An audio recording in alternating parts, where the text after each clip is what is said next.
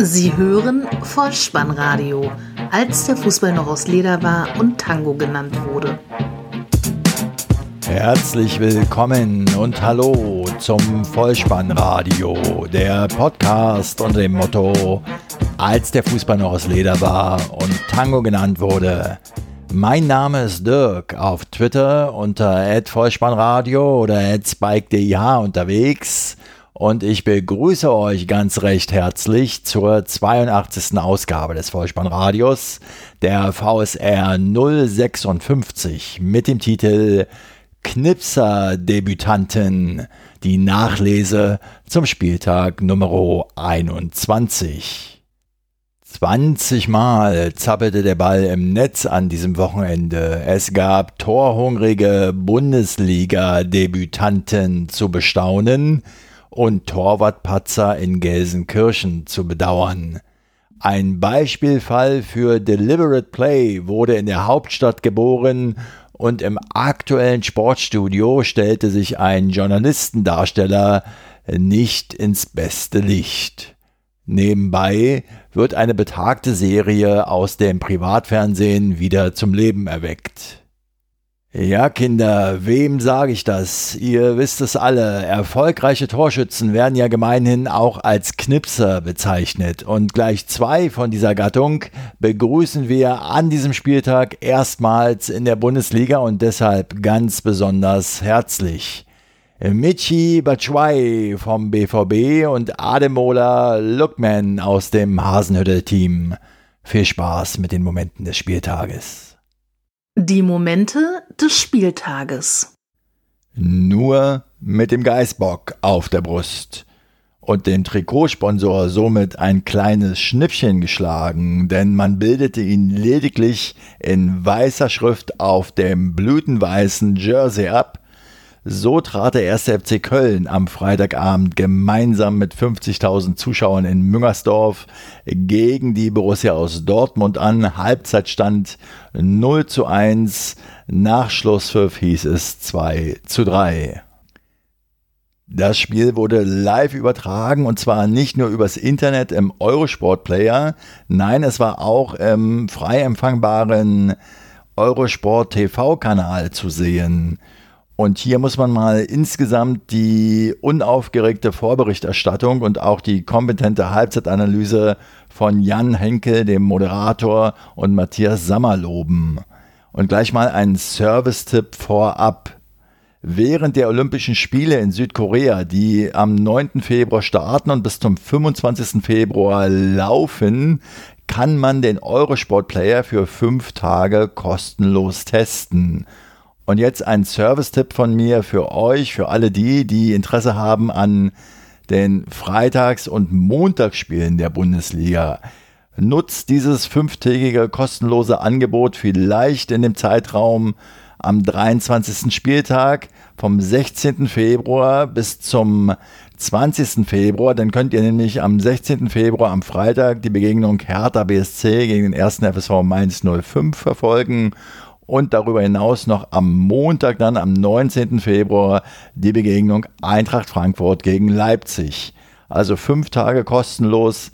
Wenn ihr Interesse habt an der Bundesliga, dann nutzt diesen fünf Tageszeitraum am 23. Spieltag. Einen kleinen Fauxpas auf Eurosportkosten leistete sich der Moderator Jan Henkel in der Vorberichterstattung dann aber doch. Es waren nacheinander zu Gast Hans-Joachim Watzke und Armin Fee und beide bekamen vom Moderator solch eine Smartcard, wie ihr sie ja auch von Sky oder früher von Premiere kennt, für den Receiver. Auf dieser Smartcard war nun also der Eurosport-Player drauf und der Jan Henkel hielt diese Karte so in die Kamera, dass offensichtlich der Aktivierungscode zu erkennen war. Und in der Halbzeit Pause musste er das dann eingestehen und musste sagen, der Code von Watzke wurde wohl schon eingelöst. Nun ja, Eurosport wird es verkraften können und ich hoffe, Sie halten dennoch an diesem fünftägigen kostenlosen Probeabo während der Olympischen Winterspiele fest. Kommen wir ganz langsam zum Spiel. Es war die Rückkehr von Peter Stöger an die alte Wirkungsstätte nach Köln. Pierre-Emerick Aubameyang war nicht mehr dabei auf Seiten der Dortmunder. Der ist zu Arsenal London gewechselt und schoss in seinem ersten Spiel das zwischenzeitliche 4 zu 0 beim 5 zu 1 Sieg von Arsenal London gegen Everton. Die Vorarbeit im Übrigen ebenfalls ein ehemaliger Dortmunder Mkhitaryan. Ein anderer ehemaliger Dortmunder hatte die Möglichkeit auf den Führungstreffer für die Heimmannschaft. Gyrassi flankt flach nach innen und Jojic aus 10 Metern schließt er völlig freistehend zu mittig ab, sodass Birki parieren konnte. Das war in der 13. Spielminute. Im Anschluss daran traf Kagawa für Dortmund in der 15. Spielminute nur die Latte und dann begann so langsam die Zeit des Matchwinners und Neuzugangs Michi Batshuayi. Der Belgier aus Chelsea, gekommen in der Winterpause, erzielte zwei Tore und lieferte den Assist zum 3 zu 2 Siegtreffer durch André Schürle. Das 1 zu 0 für die Schwarz-Gelben fällt in der 35. Minute, nachdem Toljan auf der linken Seite bis zur Grundlinie durchgeht, im Laufduell Sörensen versetzt und dann den Ball flach nach innen gibt. Dort steht der Neuzugang Batshuayi und kann bei seinem Debüt mit einem wuchtigen Schuss aus sechs Metern einnetzen. Fast hätte er in der 44. Minute bereits seinen zweiten Treffer erzielt. Wieder kam die Vorarbeit von Toljan, aber der Videobeweis zeigte, dass er knapp im Abseits war. Daher Halbzeitstand 0 zu 1. Die zweite Halbzeit begann mit einer Chance hüben wie drüben. Zunächst für den FC Gyrassi, der in der 54. Minute knapp über das Gehäuse schießt. Und dann erneut Batshuayi, der gegen Horn scheitert. 56. Spielminute. Dann der ersehnte Ausgleich für den FC. Heinz nach einem beherzten Vorstoß gibt er an der Strafraumkante den Schuss ab, Birki wehrt zur Seite ab und da ist Zoller da mit dem Kopf, nickt er ein, 1 zu 1 der Ausgleich. In der 62. Minute dann die erneute Führung für die Gäste, weiter Abschlag von Birki, Pulisic verlängert, kann den Ball da gegen Heinz behaupten und gibt ihn auf den Neuzugang auf Batschwei weiter und der trifft per Flachschuss zur 2 zu 1 Führung. Doch das Tabellenschlusslicht 1. FC Köln beweist an diesem Abend Moral und kommt ein zweites Mal zurück. 69. Spielminute, Eckball von Hector, scharf vors Tor getreten. Dort steigt Meret hoch am 5-Meter-Raum und köpft zum 2 zu 2 Ausgleich ein. Jetzt wollen die Kölner aus meiner Sicht etwas viel. Allerdings aufgrund der Tabellensituation hilft auch nur ein Sieg. Von daher ist das durchaus verständlich. Die Konsequenz ist aber, dass nach einem Freistoß für Köln ein Konter entsteht für den BVB. Batshuayi bedient Schürle und der geht auf der rechten Seite auf und davon, dringt in den Strafraum ein und zieht aus halbrechter Position ab. Die Kugel schlägt im langen Eck ein, der 3 zu 2 Siegtreffer in der 84. Spielminute. Was bleibt aus diesem Spiel auf Dortmunder Seite? Nun ja, die Borussen hatten einen Stürmer, der sich bei Torerfolgen Spider-Man und Batman-Masken übers Gesicht zog. Nun haben sie einen, wie der Eurosport-Kommentator Marco Hagemann sagte, der in England schon mal als Batsman bezeichnet worden ist. Von daher Batsman Begins. Das Geisbock-Team kämpfte, zeigte Moral, kam zweimal nach Rückstand zurück, musste sich aber dennoch geschlagen geben und die Serie von vier Spielen ohne Niederlage ging zu Ende.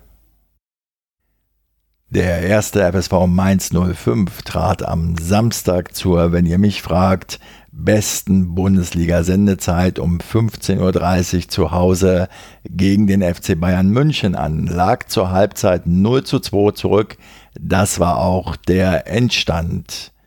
Die Rheinhessen mit der ersten Torannäherung in der 20. Spielminute in Person von Maxim Dann gingen aber schon die Bayern in Führung. Zweites Saisontor von Franck Ribéry in der 33. Spielminute. Eckball, der von Muto mit dem Kopf nur an die Strafraumgrenze abgewehrt werden kann. Dort steht der Franzose, nimmt den Ball aus zentraler Position, technisch sehenswert direkt und trifft exakt ins rechte Eck. Die Münchner erhöhen in der 44. Spielminute Diagonalpass von Tolisso zu dem halbrechts völlig freistehenden Rames Rodriguez und der nimmt den Ball mit der Brust an und jagt ihn aus sieben Metern Volley ins rechte Eck. Insgesamt bleibt festzuhalten, die Mainzer betrieben hohen Aufwand, verteidigten leidenschaftlich und hatten auch noch nach vorne in der zweiten Halbzeit gute Gelegenheiten. So zum Beispiel in der 52 durch Cousin, in der 57. durch Muto und in der 62. durch Diallo. Die Bayern dagegen kühl, clever und abgeklärt. Defensiv hatten sie hin und wieder einige Nachlässigkeiten zu bieten, was eben zu den genannten Mainzer Chancen führte. Lewandowski kam für Wagner in der 63. Minute zum Zug. Allerdings konnte er seine gute Bilanz gegen die Rheinhessen nicht ausbauen. Er hatte bis dahin in 14 Duellen 13 Mal getroffen. In diesem Spiel blieb er torlos. Der Mainzer Stefan Bell sagte nach dem Spiel so sinngemäß, ja, wir waren ja in allen Bereichen ebenbürtig, nur eben in den Torabschlüssen nicht. Aber liebe Mainzer oder lieber Stefan Bell, wenn man ein Spiel zu Hause, auch wenn es gegen den FC Bayern München ist, 0 zu 2 verliert und dann auch damit noch weiter in die Abstiegsränge schlittert, dann war man nicht ebenbürtig. Mal wieder zu Besuch im Schwarzwaldstadion an der Dreisam, wo der SC Freiburg auf Bayern 04 Leverkusen traf. 0 zu 0 hieß es am Ende. Ein leistungsgerechtes Remis, eine Partie mit wenigen Großchancen und die Breisgauer bleiben dadurch zum neunten Mal in Serie in der Liga ohne Niederlage. Bayer Leverkusen mit einer Niederlage in den letzten 16 Spielen. Es folgt ein kleines Potpourri bunter Tormöglichkeiten. In der ersten Halbzeit Leverkusen Bailey mit links und per Kopf in der 31. und 33. Spielminute. Dann die Freiburger Höller und Haberer in der 50. Spielminute. In der 52. dann wiederum auf Leverkusener Seite Chor mit einem Distanzschuss, den Schwolo entschärfte. Pedersen auf Freiburger Seite erneut mit einem Schuss aus der Distanz in der 72. Spielminute und last but not least Haberer noch einmal aus 20 Metern, aber Leno konnte den Ball halten. Unterm Strich stehen in diesem Spiel sieben gelbe Karten für den SC Freiburg. Pedersen hat nicht getroffen, nachdem er acht Tore in den letzten sechs Spielen erzielte. Und der Leverkusener Trainer Heiko Herrlich, der von 86 bis 89 in der Jugend beim SC Freiburg spielte, musste sich letztlich mit einem Punkt zufrieden geben. Der FC Schalke 04 trifft zu Hause auf den SV Werder Bremen, führt zur Halbzeit mit 1 zu 0 doch am Ende steht ein möglicherweise überlebenswichtiger Auswärtsdreier für die Mannen von der Weser. Zwei Torwartfehler waren mindestens zu bestaunen in diesem Spiel. 24. Spielminute, der Schalker Konopeljanka zieht ab aus 20 Metern und der Bremer Goalie Pavlenka, der ja bis hierhin eine überzeugende Saison spielt, er lässt das Leder durch die Hände rutschen 1 zu 0 für die Heimmannschaft. Es folgt die 78. Spielminute und die Schalker knappen ab jetzt mit 10 gegen 11, denn Nastasic muss nach einem Trikotzupfer gegen Belfodil mit Gelbrot vom Platz. Der anschließende Freistoß, eigentlich harmlos, Augustinsson hebt ihn über die Mauer, aber der Schalke Keeper Fährmann lässt klatschen.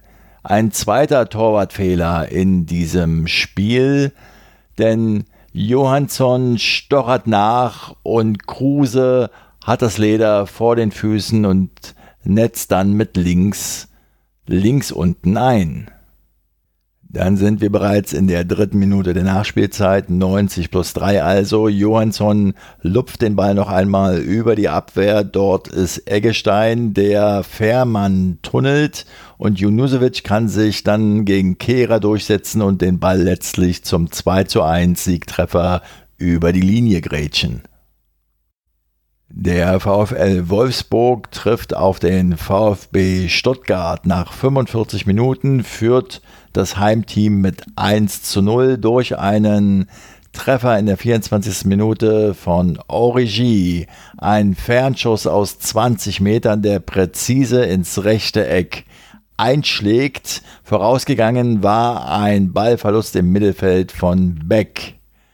Und den Ausgleich erzielt in der 60. Spielminute nach einem Eckball dann Mario Gomez.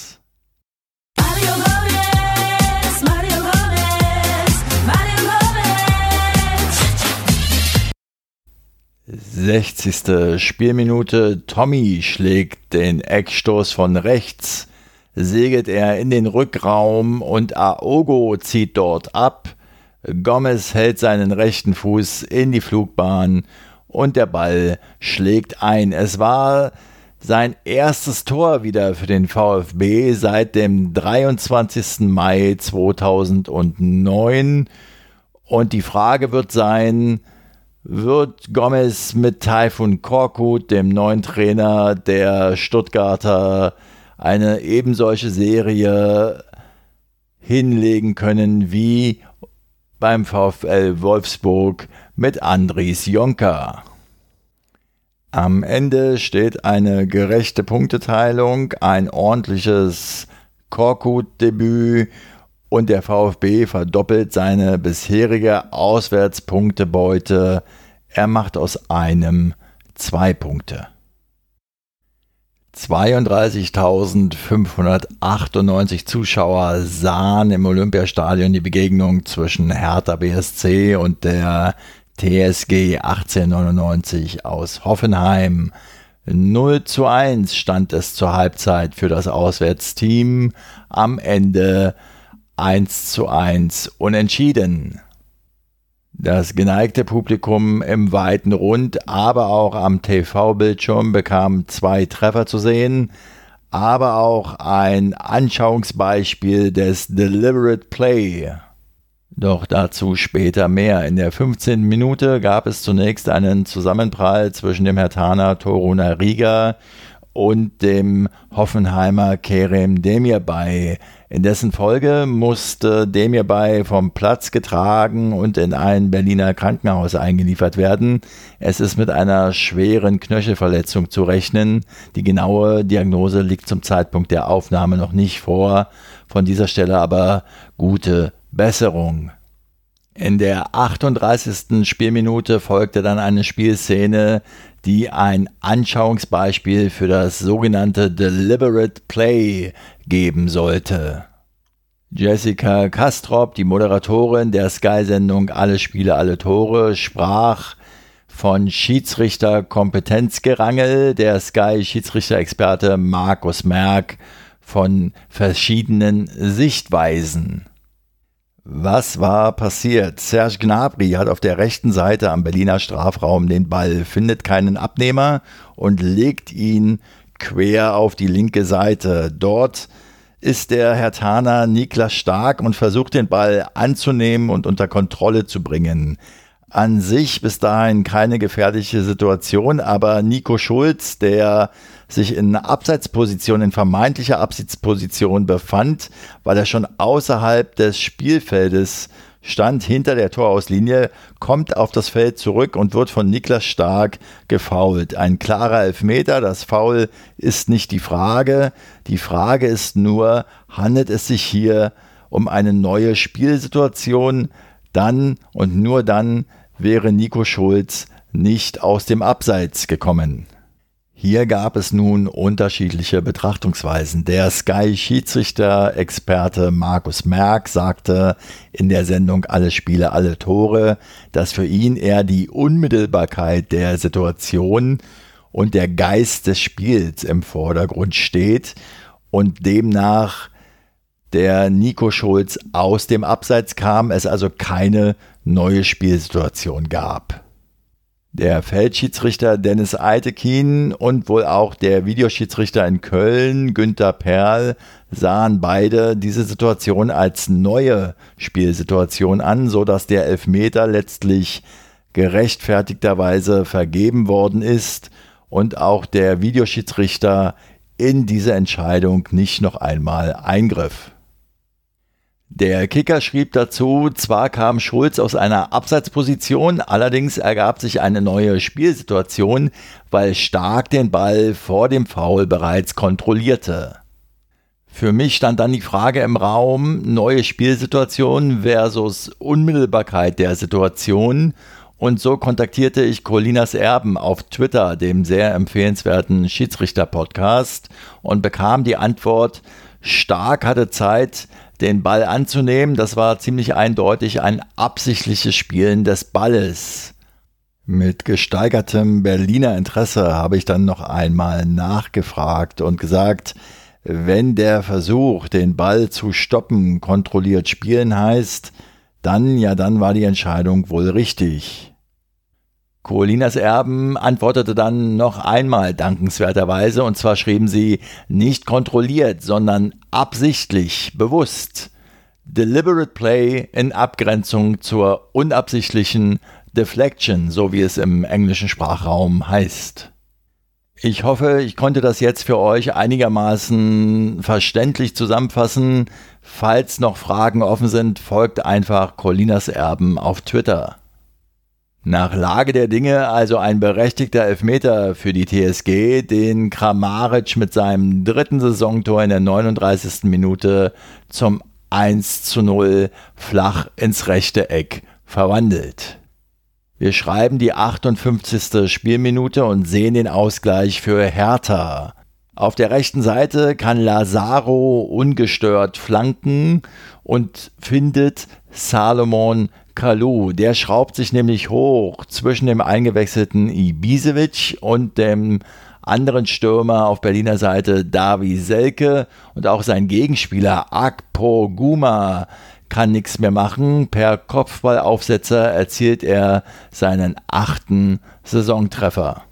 Und wie schon in der Vorwoche in Bremen überlässt Hertha auch diesmal die letzte Chance des Spiels dem Gegner. Damals war es Eggestein und Toruna Riga musste auf der Linie retten.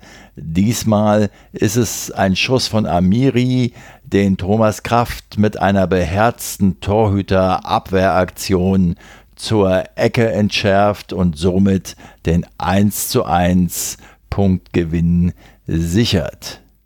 Zwei Lernziele ergeben sich für uns aus dieser kleinen Einheit und ich möchte sie mal so formulieren. Deliberate Play bedeutet absichtliches, bewusstes Spielen des Balles oder eben Annehmen des Balles, so wie wir heute gesehen haben, in Abgrenzung zur unabsichtlichen sogenannten Deflection. Und das zweite Lernziel, Hertha BSC hat im Jahre 2018 vier Pflichtspiele bestritten und dabei noch immer keinen Sieg erzielt. Das Topspiel am Samstagabend bestreiten die Teams von Borussia Mönchengladbach zu Hause gegen Leipzig. Halbzeitstand 0 zu 0, am Ende steht ein 1 zu 0 Sieg für die Leipziger. Kurz zusammengefasst möchte ich sagen, offensiv wurde nicht sehr viel geboten, von beiden Teams nicht. Vielmehr gab es eine beherzte Zweikampfführung und es wurde jeweils auf Fehler des anderen Teams gewartet. Leipziger Chancen in der ersten Halbzeit durch Sabitzer und Bruma, auf Gladbacher Seite durch Hazard und Stindel. Die beste Gelegenheit der Gladbacher in der zweiten Halbzeit, 51. Spielminute. Hazard gibt wunderschön in den Lauf für Grifo, der in die Mitte zum freistehenden Hermann flankt, aber der scheitert wiederum am Leipziger Keeper Gulaschi und auch Stindel verfehlt den Nachschuss. Dann lasst uns mal kurz abschweifen in die seichte Samstagabend Privatfernsehen-Unterhaltung. Ihr kennt sicher alle noch die Sat1 Show mit Kaya Jana. Was guckst du? Es gibt im Übrigen eine Neuauflage dieser Show mit dem Titel Guckst du? Das ist eine Kinoshow mit angesprochenem Comedian auf dem ebenfalls bereits genannten Sender. Die startet am 23.02.2018. Warum sage ich das? Weil Leipzig in der 78. Minute einen Engländer einwechselt, der auf Leihbasis in der Winterpause vom FC Everton gekommen ist und auf den wunderschönen Namen hört Ademoda Lookman. Der kommt nämlich für Brumer und er erzielt kaum im Spiel in seinem Debütspiel seinen ersten Treffer. In der 89. Spielminute bekommt er von Cater in der gegnerischen Hälfte den Ball und macht dann seine eigene Samstagabendshow. Er zieht in den 16er und schließt dann mit einem Schuss ins linke untere Eck zum Treffer des Abends ab. Der Gladbacher Keeper Sippel hat keine Chance. Abschließend bleibt festzuhalten, sowohl beim BVB als auch im Team von Ralf Hasenhüttel erzielen die Winterneuzugänge in ihrem Debütspiel für ihr Team die entscheidenden Treffer. Borussia Mönchengladbach hingegen kassiert die zweite Niederlage in Folge und verliert damit weiter an Boden im Kampf um die internationalen Plätze. Die erste Sonntagsbegegnung am Spieltag 21 fand in Augsburg statt, wo der dort heimische FC auf die SG Eintracht aus Frankfurt traf. Halbzeitstand 1 zu 0 für das Heimteam. Am Ende siegten die Mannen aus der Stadt der Puppenkiste gar mit 3 zu 0.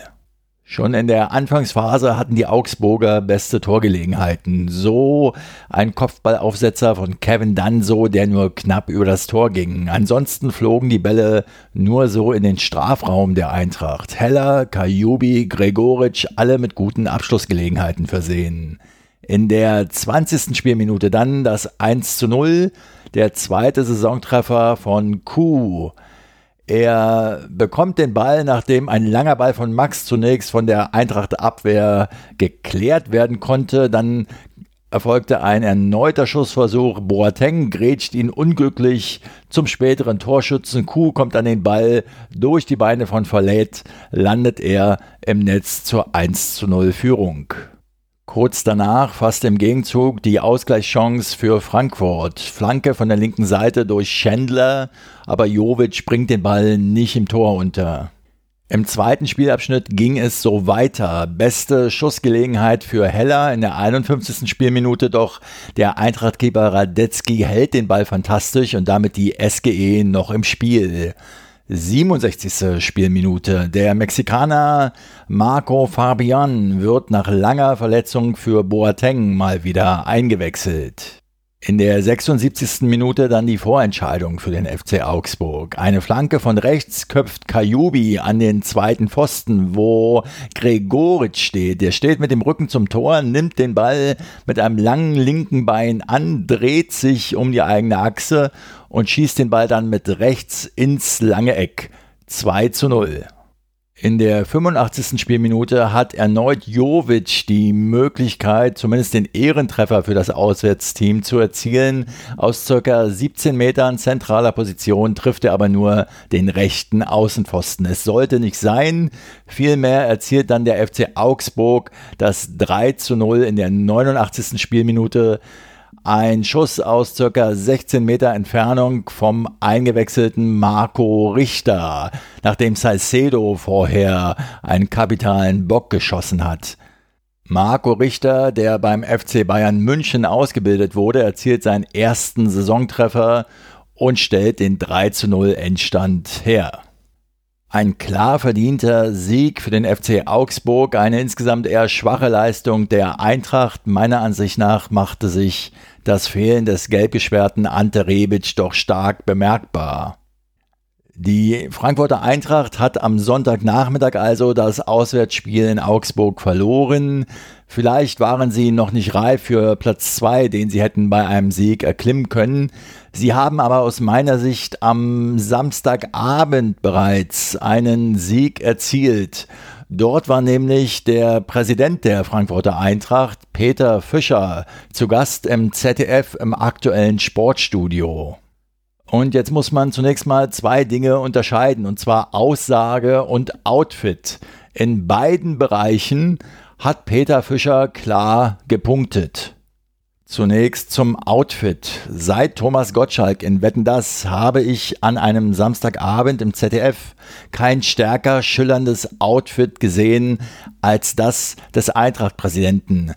Im Glamour-Faktor also schon mal ganz, ganz groß. Und auch bei den Aussagen des Eintracht-Präsidenten Peter Fischer gehe ich in großen Teilen durchaus mit. Er machte nochmal seine klare Haltung gegen Ausgrenzung, Rassismus und Antisemitismus deutlich und sagte auch, dass Sport einen politischen Auftrag hat. Soweit die Seite des Gastes. Und nun kommen wir mal zum Gastgeber. An diesem Abend war der Moderator Sven Voss im aktuellen Sportstudio diensthabend und er stellte seinen Gast gleich mit der etwas provokanten These vor, klare Kante oder Populismus. Und im Gespräch stellte er ihm dann die Frage, brauchten Sie etwa das Thema AfD für Ihre Wiederwahl?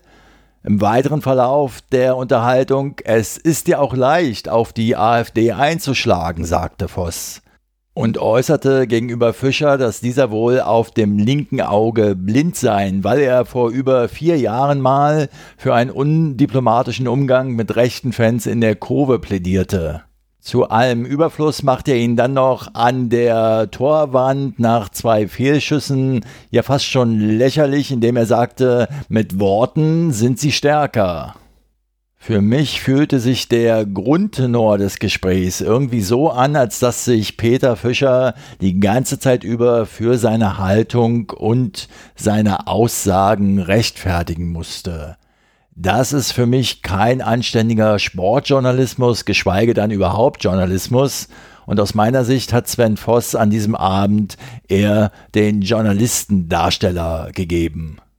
Wobei ich final zu diesem Thema sagen möchte, dass aus meiner Sicht die Qualität der Interviews, die im aktuellen Sportstudio des ZDF geführt werden, seit Jahren eher abnimmt. Die letzte Partie an diesem Wochenende bestritten dann der große HSV gegen den kleinen HSV. Hamburger Sportverein gegen Hannover 96. Halbzeitstand 0 zu 1, am Ende 1 zu 1. Hollerbach gegen Breitenreiter, Nordduell oder wie wir in Podcastkreisen sagen, das Reingemacht Derby. Grüße an Hobbs und Broxy. In der 36. Spielminute sehen wir die bis dahin beste Gelegenheit für das Auswärtsteam. Füllkrug hat im Strafraum den Ball mit dem Kopf auf Klaus gelegt. Der lenkt ihn mit dem Knie Richtung Gehäuse, aber Matenia ist da und kann die Kugel über die Latte lenken. Es gibt einen Eckball, den Sakai per Kopf vor den Strafraum abwehrt. Fossum steht bereit. Aus 22 Metern zieht er ab und das Leder landet genau im linken Eck. 1 zu 0 für Hannover. In der 44. Spielminute dann eine gute Ausgleichsgelegenheit für die Hamburger. Hand mit einem Steilpass Richtung Bobby Wood, der auf und davon geht und in den Strafraum eindringt, aber hart bedrängt den Ball nur rechts vorbeischiebt. Eine Minute später, 45. Minute, kurz vor dem Halbzeitpfiff, Kostic im Strafraum gegen Sané. Der trifft Gegner und Ball, aber die Schiedsrichterpfeife bleibt stumm. Es bleibt bei der Halbzeitführung für Hannover. Der HSV aus meiner Sicht in Halbzeit 1 noch etwas vorsichtig mit angezogener Handbremse und dem Motto nur nicht verlieren zu wollen. In Halbzeit 2 dann mit etwas mehr Leidenschaft und ein wenig, wenn ihr mich fragt, wie ein aufgewühlter Bienenschwarm. In der 51. Minute verfehlt Sakai eine Hereingabe im eigenen Strafraum. Bebu steht plötzlich völlig frei vor Martenia und verpasst aber die Vorentscheidung. Ab der 57. Spielminute spielt der HSV dann mit Bobby Wood und Aaron Hunt, die sowieso schon in der Startelf standen. In der Halbzeit kam Ito bereits und nun kam auch noch Jan Fiete ab.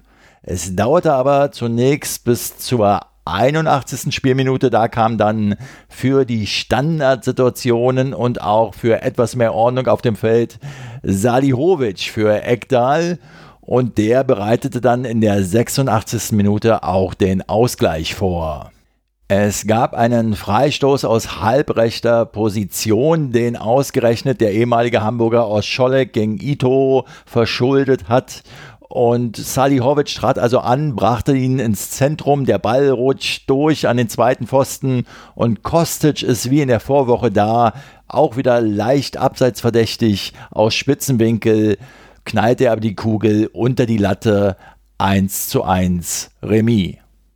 Der Hamburger SV holt mit dieser Punkteteilung im elften Heimspiel seinen zwölften Heimpunkt. Wenn ihr mich fragt, für den Abstiegskampf zu wenig für die nächste reingemachte Episode aber und für den Seelenfrieden der beiden Podcastmacher ist dieses Unentschieden aber durchaus wertvoll.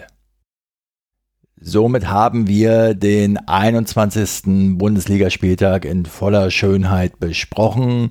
Ich möchte euch noch mit einem Leckerli aus der zweiten Liga beglücken. Michael Fronzek ist zurück. Er übernimmt in Kaiserslautern für den erkrankten Jeff Strasser die Trainerposition und gewinnt in Braunschweig sogleich mit 2 zu 1. Halil Altintop im Übrigen trägt auch wieder das Trikot der Roten Teufel. Ansonsten gebe ich euch noch mit auf den Weg, dass unter der Woche das DFW-Pokal Viertelfinale ausgespielt wird. Und was jetzt noch fehlt, ist die Vorschau auf den kommenden, den 22. Spieltag, wieder in Form eines Toto-Tipps. Dabei steht die 1 für Heimsieg, die 0 für Unentschieden und die 2 für Auswärtssieg. Auf geht's! Der Tototyp. Am Freitag, 9.2.20.30 Uhr treffen aufeinander Leipzig gegen Augsburg 1. Samstag dann Dortmund gegen den HSV 1.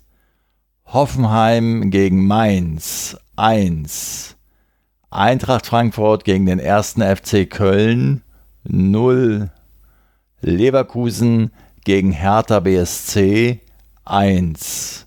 Hannover 96 gegen den SC Freiburg 1. Der FC Bayern München trifft auf Schalke 04 1. Der VfB Stuttgart trifft auf Borussia Mönchengladbach 2 und der SV Werder Bremen zu Hause gegen den VfL Wolfsburg 0. Zum Abschluss dieser Episode lasst mich noch zwei Dinge in eigener Sache sagen. Zum einen habe ich mich sehr gefreut über neue Bewertungen und Rezensionen, die auf iTunes für das Vollspannradio eingegangen sind. Kenneth-67 und Beweka Raute 09, wenn ich das richtig sehe, haben sich, wie ich finde, sehr ausführlich zum Vollspannradio geäußert. Vielen, vielen Dank dafür und Sie haben damit dazu beigetragen, dass iTunes nun endlich Durchschnittsbewertungen für das Vollspannradio errechnen kann. Ich kann an dieser Stelle nur dazu aufrufen, es den beiden gleich zu tun und ebenfalls mal eine kurze Bewertung oder gar Rezension zu erstellen. Ich bedanke mich dafür in jedem Fall sehr bei euch.